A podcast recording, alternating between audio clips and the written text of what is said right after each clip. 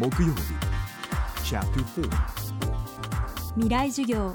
今週の講師は富山大学名誉教授で教育学博士の横山康之さん。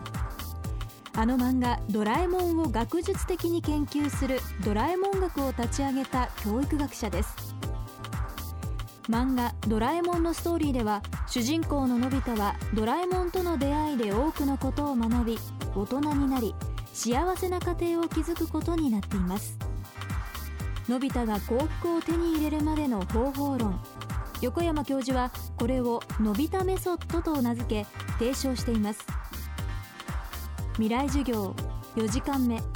テーマはのび太メソッドが教えてくれる未来の鍵。ドラえもんとの出会いによってのび太というのは眠っていたものを次から次へと引き出されてのび太本来の素晴らしい面というものが出来上がってくるわけです。そのためにはやはりそれ相応ののび太を支えたドラえもんのようなそういった存在を身の回りに獲得できるかどうかとかあるいはあそういった人たちの助けを借りながら自らの意思でですね自分の中で眠っていたものをいかに引き出していくかということが一人一人に与えられた課題なんですね。だからあのぐうたらの代表であったのび太があうまく引き出されて、えー、大変身できたわけですから皆さん方はそれ以上に恵まれた状況にあるわけですから自分の中に眠っていたものを引き出せばさらに一歩も二歩も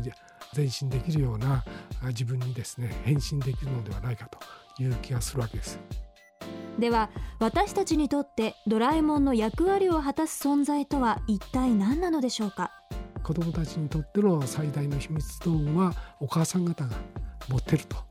あるいは勤めている人たちにとりましても周りの人たちが自分にとって最高の秘密道具を持ったそういう存在であるというふうに見なすわけです。だからそういう人たちの出会いに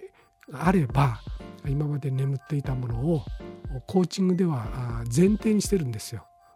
問題を解決する何らかの糸口というのは本人が何らかの形でこう持ってるんだと。それはまあ眠った状態の場合もありますし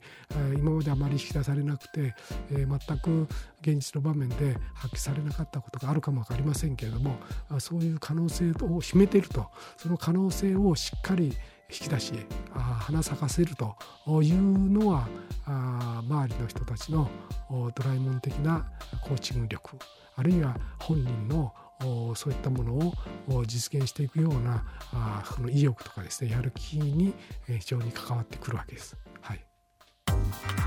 未来授業。今週は富山大学名誉教授で教育学博士の横山康之さんの講義をお送りしました。ここで大学生たちへ送る特別公開授業。FM フェスティバル2011未来授業。明日の日本人たちへご招待のお知らせです。今回は日本を代表する3人の地の巨人菅三淳さん斉藤隆さん福岡伸一さんのこれまでの人生観がガラッと変わる特別レッスン。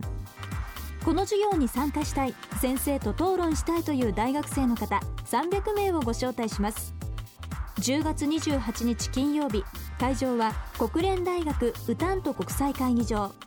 応募は東京 FM のトップページから FM フェスティバル未来授業をクリックしてください。未来授業来週は岡田武史サッカー日本代表前監督の講義をお送りします。